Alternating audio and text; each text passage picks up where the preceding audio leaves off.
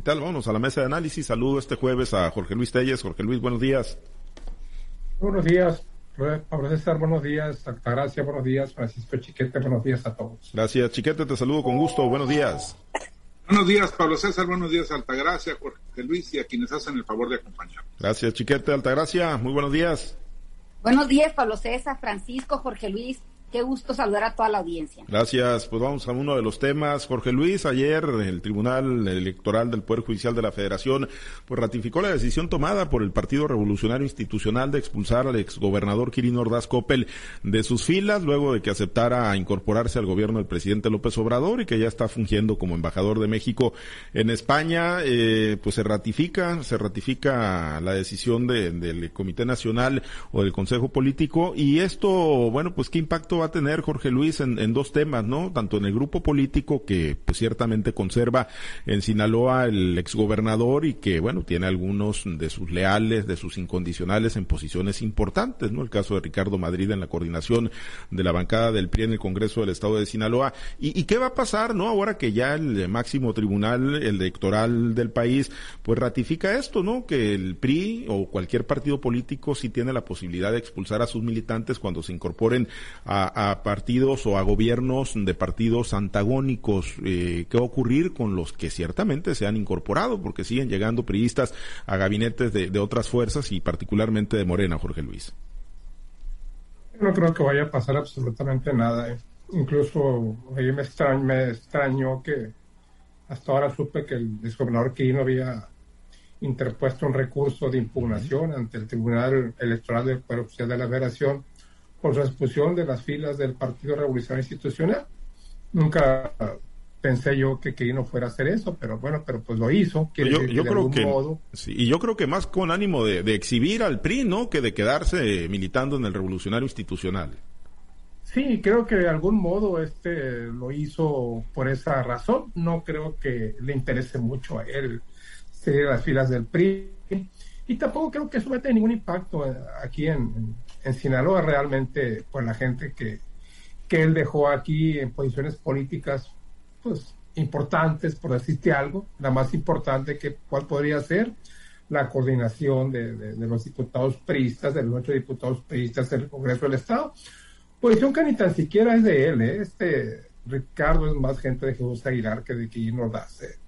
es ahijado del exgobernador Aguilar, ahijado y ahijado político además, así como muchas otras eh, gentes que han llegado a, pues no al gabinete, ¿no? Yo diría a la administración de Rocha en puestos de, mediana importancia, por no decirte que baja, como son direcciones, la última, la de Margarita Villascursa, que es la directora del registro civil, y por ahí algunos directores, no veo ni siquiera subsecretarios que, que, que sean que sean del PRI, aunque también por la gente de la gente que, que nombró el gobernador Rocha, pues realmente mucha gente no tenía ningún antecedente partidista, el propio secretario general de gobierno no tenía un antecedente partidista, ni el tesorero, ni mucho menos el desarrollo económico. Y así te podía citar prácticamente a todos los funcionarios del gabinete de Rocha, lo que es el gabinete legal. Yo creo que por ahí la excepción sería la secretaria de la secretaria de Educación y algún, alguno que otro más que anda por ahí. Pero en el caso de, que Quirino esté fuera del partido, yo no le veo ningún impacto a Sinaloa y tampoco veo que Quirino, como lo dijimos aquí, siempre esté muy preocupado. Yo creo que él ya no tiene ningún interés en influir en la vida política de Sinaloa. Él está bastante lejos y aunque pues hoy las distancias no cuentan por la tecnología que existe en la actualidad, de todos modos, ¿no? Una cosa es eh, estar presencialmente, a otra cosa estar virtualmente. Entonces yo no veo que él tenga ningún interés en influir en la vida política de Sinaloa, ni que quiera tampoco influir en la decisión de nombrar candidaturas a presidentes municipales y diputados locales ahora que venga la elección del 2024. Al contrario, siento que le quitan un gran peso de encima el ya no ser militante del PRI. De hecho, nunca fue militante, así que tú digas, muy activo, incluso le cuestionaban hasta la militancia cuando fue diputado por el Partido Verde Ecologista Mexicano, aunque todos sabemos ahí que fue por una ecuación de equidad de género por la que él, por la que él fue nombrado como candidato por el Partido Verde Ecologista, aún así hubo gente que cuestionó su militancia. Yo no creo, ¿no? En realidad que esto vaya a pasar, no creo que tenga ningún impacto. dejen aquí irlo allá, hombre, muy a gusto, él está feliz de la vida allá en España, gozando del glamour, gozando de la vida diplomática, gozando del clima de Madrid.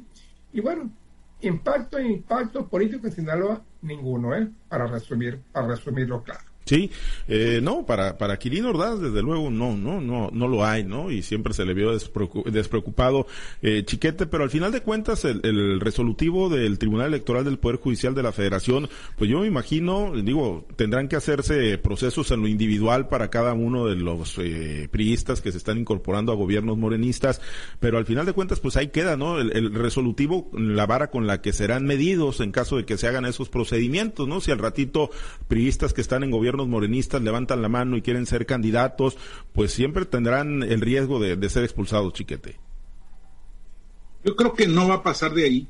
Yo creo que fue un ejemplo, una, una, un escarmiento para los demás, para detener la, la sangría que ya se, se adivinaba, pero en la medida en que se vayan reduciendo las posibilidades de llegar a un puesto de elección popular por la vía del PRI, pues se irán incrementando esa salida de militantes rumbo a Morena, por supuesto, y en algunos otros casos a algún otro partido, quizá Movimiento Ciudadano. Pero en el caso del, impacto político en Sinaloa, pues imagínate que de repente dijera Alito, vamos a expulsar a los diputados locales de Sinaloa que vinieron por el PRI. Son más morenistas que los del propio Morena acabo de leer unas declaraciones ya no de Ricardo Madrid, de la diputada, eh, eh, ex diputada federal, este, que, que es mucho más morenista que incluso las declaraciones que hacía Graciela.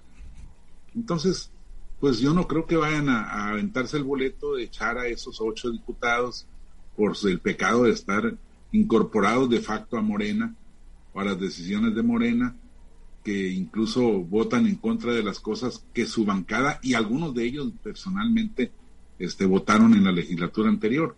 No creo yo que, que, vayan a seguir hasta allá porque sería un extremo, sería una sangría terrible para el propio PRI. Me parece que eh, si acaso sería el caso del gobernador de Campeche, ahí sí, este, que son agravios personales con Alito y por lo demás, no puede un partido ir mochando cabezas por muchos agravios que sientan tener los dirigentes reales o supuestos, sobre todo cuando están en una bajada tan, tan lamentable como la que tiene el PRI. Entonces yo creo que o se calman y, se tranquilizan o, pues van a terminar de, de cavar la tumba que, que ya todo el mundo les ha pronosticado. Y de verdad, Altagracia, tendrán ese, ese olfato en las instancias nacionales del PRI, allá con Alejandro Moreno, sus operadores en el estado de Sinaloa, el caso del senador Mario, Mario Zamora y algunos otros que están cercanos a Alito Moreno, como para pensar, ¿no? En mantener cohesionado lo poquito que les queda en Sinaloa o, o, los apetitos de poder de quedarse con el cascajo, aunque sea, y luego con las poquitas plurinominales a las que pueda acceder, los, los van a cegar para continuar con la limpia en el revolucionario institucional. Bueno, lo que yo sí creo es que si tengan ese apetito incluso voraz por quedarse con lo que queda del PRI, porque siempre hemos dicho que el negocio de la política es como una franquicia, entonces la franquicia del PRI pues todavía tiene algo en el interior que puedan este llevar hacia su hacia su propio peculio, ¿no? Hablamos que en Sinaloa son más de 30 millones de pesos los que tiene asignado el Revolución Institucional para este año. Ahora, este, este tipo de acciones que se vieron en contra del gobernador Quirino, más bien creo que fue como para satisfacer todavía ese, e, e, esa herida que había quedado por parte del ex candidato Mario Zamora, senador de la República. No creo que por ahí más bien fue porque se sintió, yo creo que traicionado, se sintió que le entregaron la plaza a Morena y por lo tanto el PRI pues resultó pues muy mal parado en este asunto de las candidaturas, en este caso la elección del año pasado, ¿no? Creo que Alito Moreno le pagó a, Mario Zamora ese e, el continuar con, el, con ese procedimiento de, de, expulsión de Quirino Ordaz cuando el mismo Mario Zamora ha dicho en, varios, en varios foros, en varios este, medios de comunicación, que él no siguió la, la defensa de su candidatura acusando que hace una narcoelección, que porque no había habido ningún abogado que hubiera querido entrarle. Creo que esos son como especies de, de salvar un poco el honor mancillado de, de tanto el candidato como del partido y como de la cúpula del partido. No creo que no van a continuar con este tema de seguir expulsando gente, porque bien lo dicen ustedes, o sea, el PRI es un partido que ha venido en decadencia, que es un partido bastante mermado, y sería dañarlo desde su interior, sería, como también lo dice Francisco, expulsar a los propios diputados que están en ahorita en funciones. Cuando se dio el tema de la, de la eh, demanda contra Quirino, la expulsión de Quirino. Recuerden que los que están, que aún sigue la, la misma Cinta Valenzuela representando al Partido Revolución Institucional, no estuve de acuerdo con las decisiones que se tomaron a nivel de la Ciudad de México para, para llevar a cabo este juicio político en contra de, de, de, Quirino Ordaz, ¿no? O sea, ni ellos mismos se ponen de acuerdo, más bien creo que fue un poco lamer las heridas para, para sanar este el orgullo mancillado del, del Revolución Institucional y sobre todo el candidato Mario Zamora, que realmente es lo que hemos visto, o sea, mucha laraca pero poca acción. Siempre cuando hay alguna situación que se llame la atención, Mario sale en, en defensa, pues claro, de su partido, en defensa de lo que él,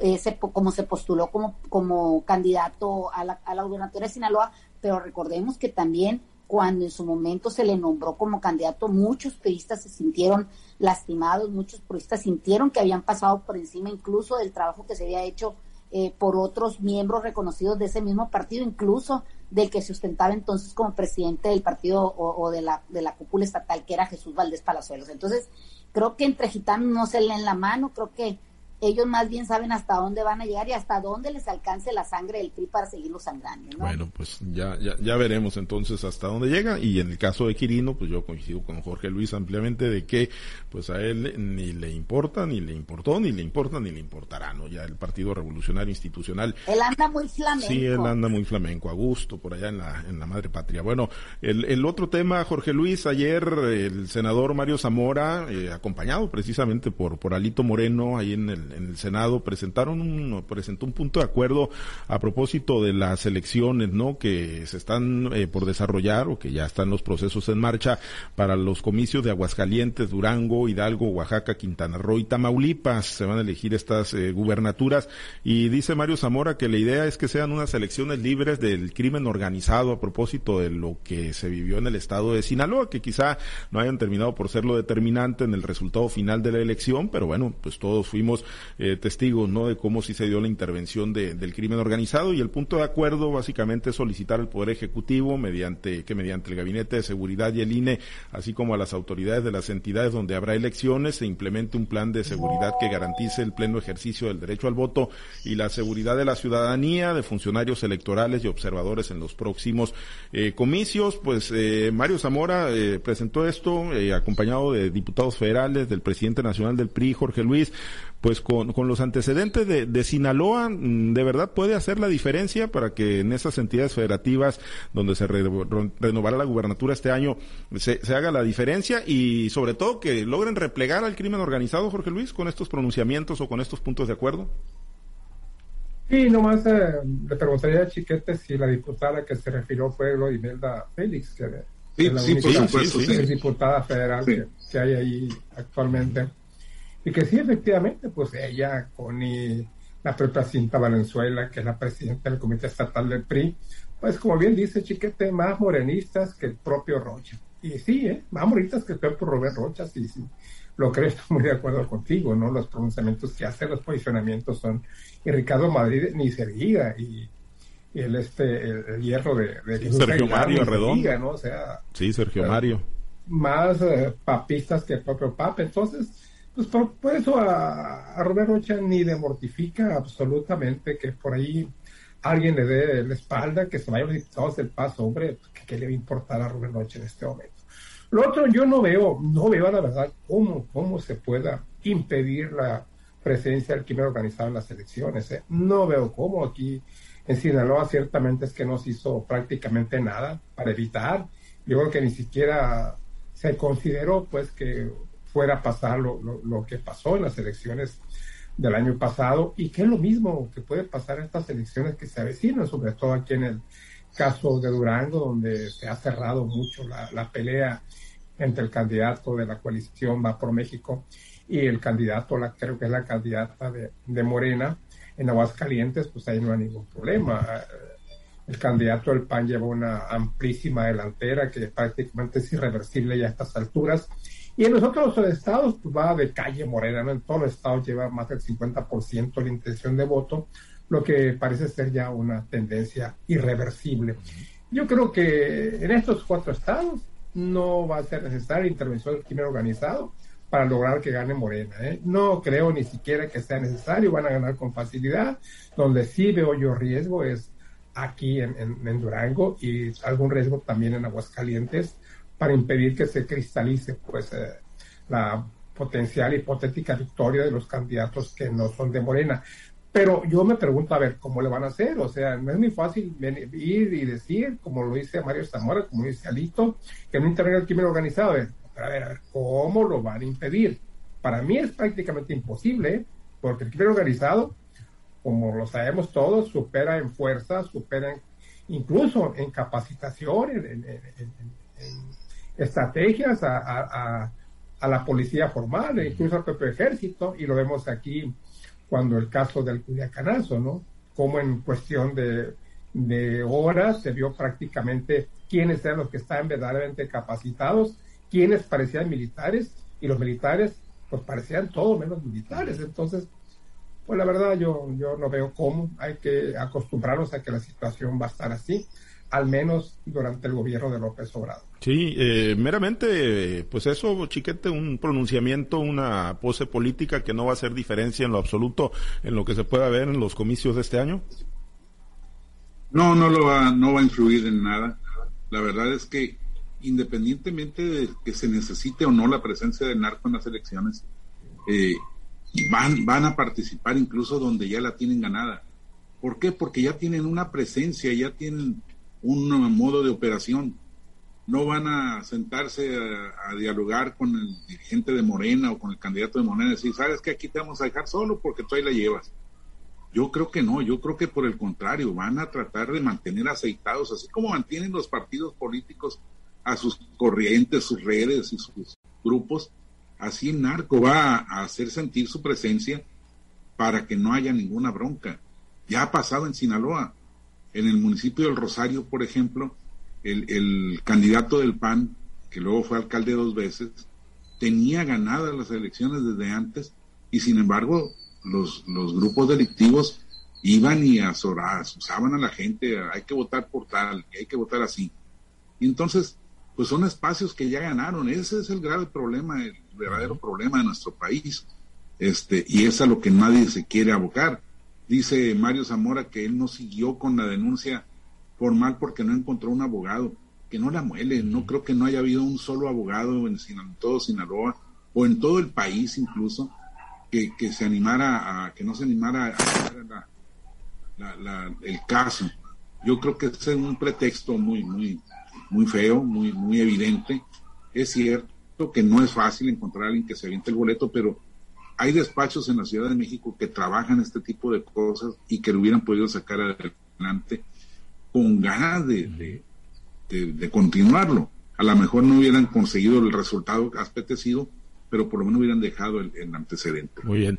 Eh, Altagracia, entonces, a, acostumbrarnos a ver al narco ya como un jugador permanente en las líderes electorales en México.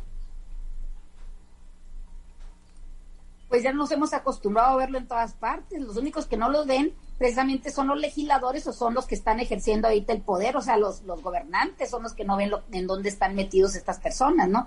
Porque lo único que vemos es que el crimen organizado sí está organizado y el gobierno parece que no está organizado. O sea, vivimos en el gobierno de las patas para arriba y de las, de las, de, las los legisladores van y los legisladores vienen, escriben muchos libros, muchas leyes, pero realmente se aplican poco, ¿no? Entonces, el que tengamos narcoelecciones o no tengamos narcoelecciones, eso desde hace mucho tiempo viene, eso desde hace mucho tiempo y por mucho tiempo va a continuar. Y no quiero decir con esto que lo normalicemos ni que los ciudadanos estemos este, eh, acostumbrados y estemos contentos con esto. Al contrario, en muchas en muchos foros, mucha gente se queja, mucha gente de este incluso deja de participar en las elecciones por lo mismo porque saben que esto es un jueguito perverso entre las cúpulas de poder. Realmente los partidos políticos no están, no están interesados en cumplirle a la gente, o sea, lo que están este, interesados es en cumplirse a ellos sus cuotas de poder, sus, sus casicazgos, el seguir en este en este nivel de impunidad, porque es impunidad lo que se vive y el único que la padece pues somos nosotros los ciudadanos. En tanto no se mejoren las cosas, pues vamos a seguir viendo cómo son avasallados el ejército mexicano, cómo la Guardia Nacional realmente su creación lo único que ha servido es para gastar recursos públicos, pero eh, no hemos visto que los índices de violencia, los índices de impunidad bajen, al contrario, los crímenes más sensibles van a la alza, le duele a quien le duele y le pese a quien le pese, independientemente que sea Andrés Manuel López Obrador ahorita el presidente y sea la cuarta transformación la que manda en este país, los niveles de violencia, los de, de los, las cuestiones sanguinarios han venido aumentando desgraciadamente en este país, ¿por qué? Porque no hay freno, porque no hay nadie que les pueda poner enfrente pues realmente algo que, inhiba la comisión de un delito. Desgraciadamente vivimos en la ley de la selva, aunque se vea como pesimista, pero es lo que estamos viviendo. todos los días balaceras, todos los días persecuciones. Sí, esa es la realidad muy lamentable que tenemos en el país y en Sinaloa. Nos despedimos, Altagracia. Excelente jueves. Que tengan un excelente jueves con sabor a viernes. Gracias, gracias, Chiquete. Excelente jueves.